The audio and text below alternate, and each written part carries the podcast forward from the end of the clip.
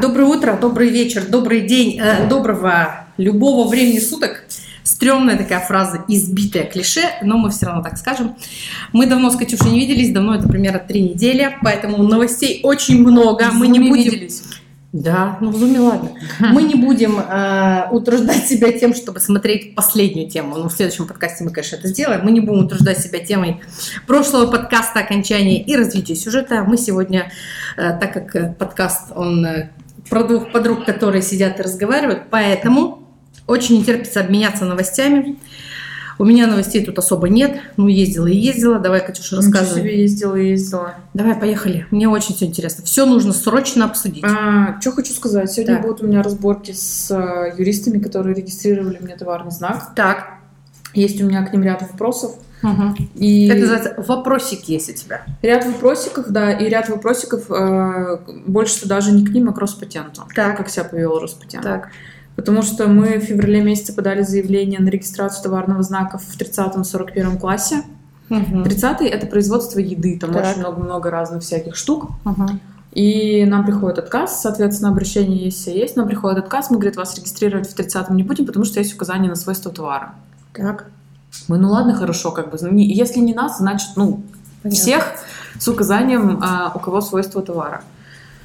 А, Регистрируемся в 41-м, соответственно, являемся владельцами товарного знака.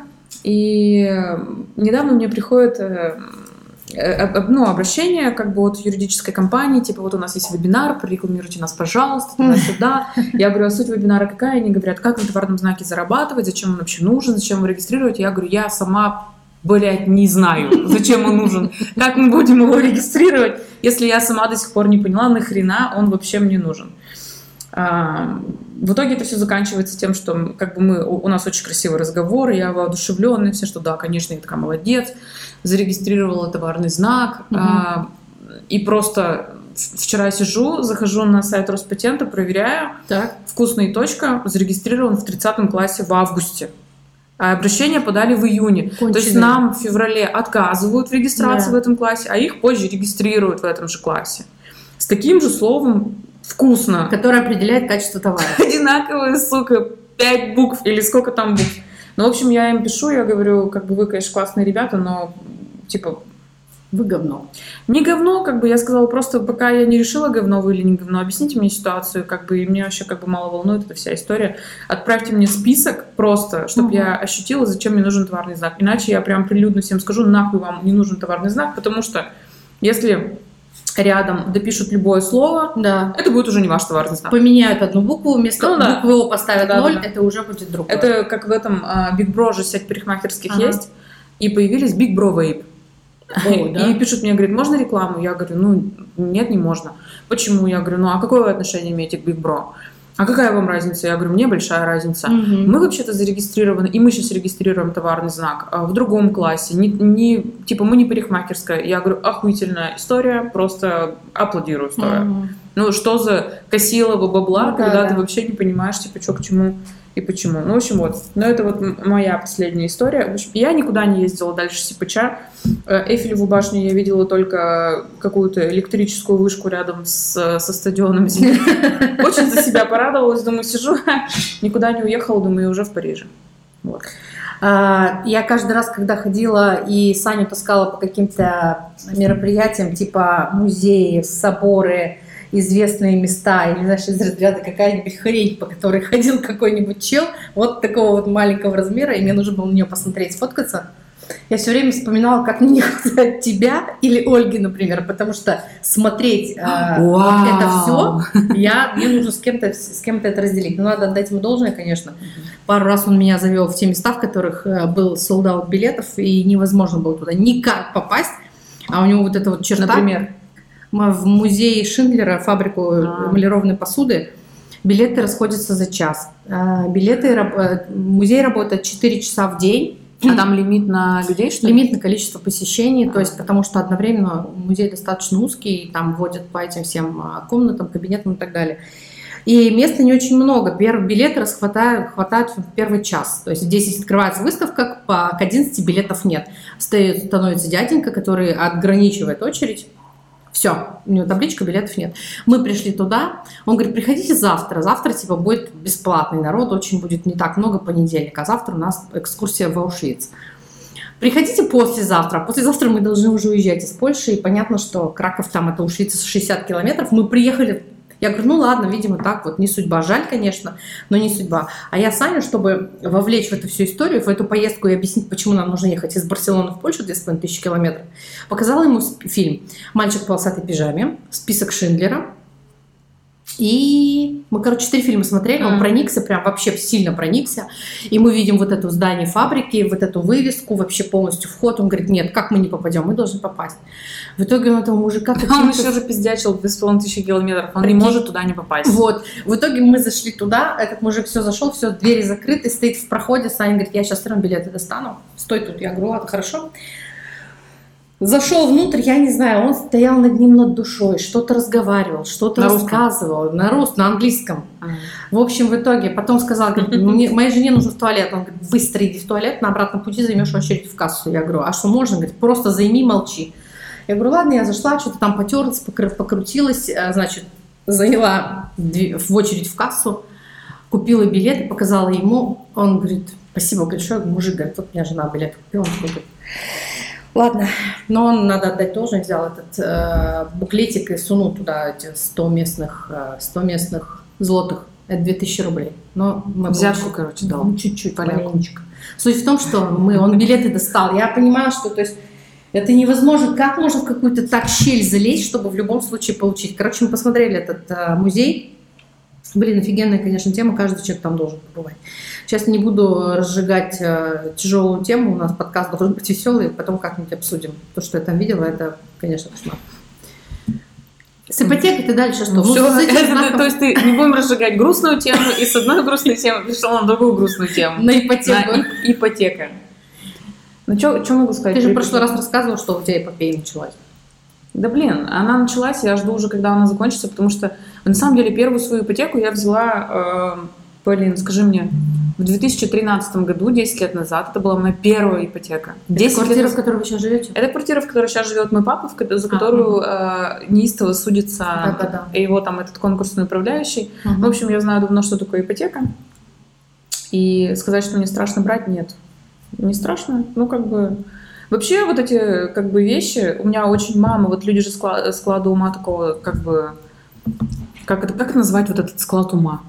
бережливо советско-хозяйственный. Советско-хозяйственный склад ума, она, для нее как бы это все страшно всегда очень.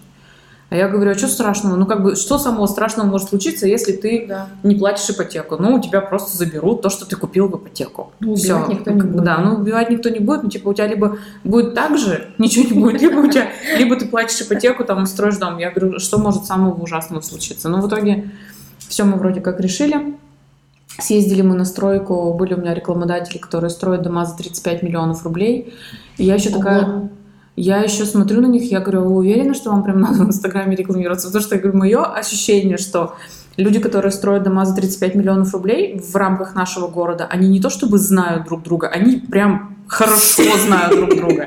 Ну, они где-то живут в одном либо районе, ну, да, либо в одной, да. на одной улице. И там был такой как бы разговор, я за себя, конечно, жутко порадовалась, что, может быть, меня воспринимают человеком, с которым можно так вот, ну, легко на эти темы говорить. Она говорит, ну, мы же не просим сразу 35. Так. Ну, например, сейчас 35, через пару месяцев, о, сейчас там 5, через пару месяцев 10, потом еще там сколько-то. Я говорю, ну, в принципе, да. В принципе-то как бы почему нет? А, ну, в рассрочку, то есть строят, да? Ну, они, Поэтому... да, никого, видимо, не торопят. Ну, то есть у человека там появляются деньги, он чик-чик-чик отдает. Ты можешь так и два года строить. Но угу. нахрена тебе тоже долгостроено два года? Угу. Ну, в общем, мы посмотрели на это на все. Я примерно поняла, какой дом я хочу в итоге. Оно буду строить я, конечно же, дом другой. У тебя очень удачный участок. Он красивый, да, там деревки. Я просто не совсем понимаю нынешнюю вот эту модель загородной жизни, когда как бы многоэтажку кладут горизонтально, угу, да. и типа люди живут в многоэтажке, угу. только ну, не вверх, бы, а как бы в сторону, вширь, да, а в сторону. Поэтому Мы купили участок, чтобы никого не видеть, и я Мгм. оставила максимальное количество деревьев. Нам говорят, убирайте Очень все, у красиво, вас да. будет темно. Я сказала, пусть у меня будет темно, Ну пусть да. у меня вообще будет ничего днем не видно. Ну, у тебя же угловой еще участок, то есть он последний на улице. Ну, можно и так сказать, что последний, но просто вот я не смогла пережить вот эту историю, что я буду выглядывать в окно, а там будет раком на грядках стоять Ну да, это я а, согласна. какой-нибудь сосед. Хотя вот европейская загородная жизнь, она, конечно, по-другому немножко устроена. И что мне нравится в Европе, когда ты ездишь, там люди очень прямо бдят за своими э, участками. Сто процентов вообще. Там не, не так важно, какой у тебя ремонт, там беленько, чистенько, все симпатично. Главное, чтобы комплектно было с улицы. То Да, есть они все да. должны... Мы когда жили в а, первый раз, мы жили в Каркасоне во Франции, это юг Франции. Там, конечно, я раньше думала, ну юг Франции, ну что, ну юг, ну Фра, ну юг, ну что. Это вообще, конечно, ребята. Ну, вот это и есть, наверное, кар- картин- блин, это просто это Франция, картинчатая Франция. То, что я видела в Париже, этот срач, грязь, мусор, куча мигрантов, эти выброшенные Негр дрочит на Эйфелеву башню, какие-то ниточки завязывает. Ну вот у нас такая была история. Я думаю, романтика Парижа, если она выглядит так, то Нет, у меня такого не было, я не фиксировалась на каких-то плохих вещах, но прям это настолько сильно в глаза бросается. Ты когда едешь, например, ну просто даже идешь гуляешь, да, а мигранты, ладно, бог с ним, я не, не нацист, мне все равно. То есть живут и живут, это их дело. Французское дело принимать, э, ну как бы быть толерантным к этим всем вещам и принимать их ну спроси И- француза, они там тоже все не рады. они все против. И мы когда гуляем, то есть просто идет а, мигрант, он берет там, пачку сигарет, курит, он просто ее бросает на землю, не заботясь о том, чтобы просто оглянуться, что в трем, в шести метрах ур- урна. Они просто бросают мусор, как привыкли. И из-за этого очень много фоток. У меня Сашка даже обрабатывал, убирал мусор с улиц. Невозможно грязно. А вот во Франции, на юге, где маленькие города, там нет тем, там одни белые старушки, дяденьки, тетеньки такие, которые, знаешь, гуляют, отдыхают, делами своими какими-то занимаются. Там настолько красиво, это, конечно, вообще мы пришли в ресторан, я уже писала, рассказывала, что пришли в ресторан в 20.30, и он сказал, ну, сорян, как бы я уже закрываюсь. Ты что хочешь? Нет, мы не работаем. Мы работаем с 7 до 9. Не спать ложиться. Мы кормим с 7 до 9. Мы пришли в 2 часа пообедать. Нам сказали, ну нет, извините, шеф уже уехал. Куда? Ну, домой отдыхать. То есть они работают утром с 10 до 12 примерно и с 7 до 9 вечера. Я, знаешь, пожалела о том, насколько у нас избалованы люди общепитом. Избалованные просто общепитом, э, сервисом и схемой работы, графиком работы и всем остальным. Ижевская гастрономическая столица мира, получается. Нет, на самом деле, кстати, да, у нас очень много вкусных заведений, очень хорошо кормят, очень хорошо кормят. Это из-за конкуренции, потому что каждый второй, у кого есть э, амбиции и что-то хотя бы, да, он хочет себе ресторан, он хочет быть ресторатором. А когда ты уже открыл, ты уже вынужден работать, и это без конца, Сложный бизнес. ну прям конкуренция, конкуренция, конкуренция, конкуренция. Там, я думаю, что это немножко по-другому работает. Может быть. Я просто видела в Инстаграме, кто-то писал, что в празднике, кроме твоего кафе, ничего не работало. Прям люди А. приходили, потому что ты работала. Ну, приходили остатки людей, потому что ты же знаешь, как проводят майские праздники. Ну, это понятно. Если бы я наливала водку и кормила шашлыком, я была бы уже богата. За эти три дня. Но мы не наливали водку, и шашлыком мы тоже не кормили, поэтому чуть-чуть скромнее. Ну, сегодня 11 число, ты говорила, что на днях у нас уже будет э, возможность попить аперольчик в вашем заведении. Так вот, вот ждем уже. Уже ждем, уже кому надо визитки даже сделали. Так. Но вот все еще что-то ее нету. Мгм. Должны выехать с проверкой, Мгм. а, подтвердить, что да, у нас все хорошо, и тогда мы будем наливать. На алкоголь меня уже порадовала торговая наценка. Какая прелесть. Все-таки есть она. там, Она да? есть, и раньше такая же наценка была на еду, но, к сожалению, сейчас на еде, а, поговорив с, со знающими людьми, они мне сказали, как сейчас уже столько на еде не зарабатывают, уже Мгм. нет как бы возможности столько Мгм. накручивать. А на алкоголь-то, пожалуйста. Мы же, кстати, еще не самая пьющая нация, мне сказали, потому что я консультировалась тут с ребятами. На самая пьющая нация они сказали америкосы, Так. ирландцы, финны, Америкосы. финны, Фин- америкосы С финнами соглашусь. С но, ирландцами амери- тоже. но но америкосы тоже говорят. Они прям вот как бы постоянно типа употребляют. Мы, за счет чего мы можем дотянуть до самой пьющей нации? А ну-ка. Потому что америкосы пьют как бы меньше, но чаще, а мы пьем дохуя и один день в неделю. А, все Либо понятно, да. У нас нет такого, что мы пьем каждый день. Немцы, Нету, да. Немцы, друг- французы, они каждый день пьют вино, каждый день. Я, мы когда в любую, Ну, смотри, в любой европейской Они пьют по бокалу, Да, например, да, каждый, день. Да, А мы пьем 7 бокалов в Раз один в день. Да. Один день в неделю.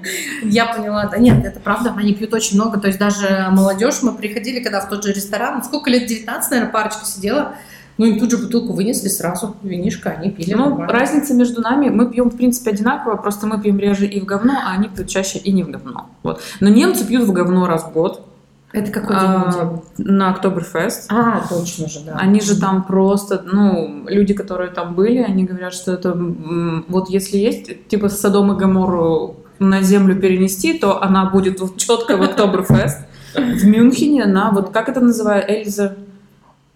Забыла я, короче, как это место называется, где вот эти шатры Ну, ставят. это вообще не знаю. И не что знаю. там просто люди блюют, э, ебутся, суд, Ой. кушают, и все в одном месте, все на Октоберфесте. Потому что э, чопорный такой... э, не- нет, А чопорный, чопорный на Октоберфесте нет, в Мюнхене да. Хотела бы? Нет. А чем Мюнхен тебе чем понравился? Почему? Ты сказала, что ты там была примерно Смотри, раз немцы, 15. немец работает, а немец держит себя в руках, работает. Ну. А, ради того, чтобы на Октоберфесте все это сделать, и нам зачем ждать?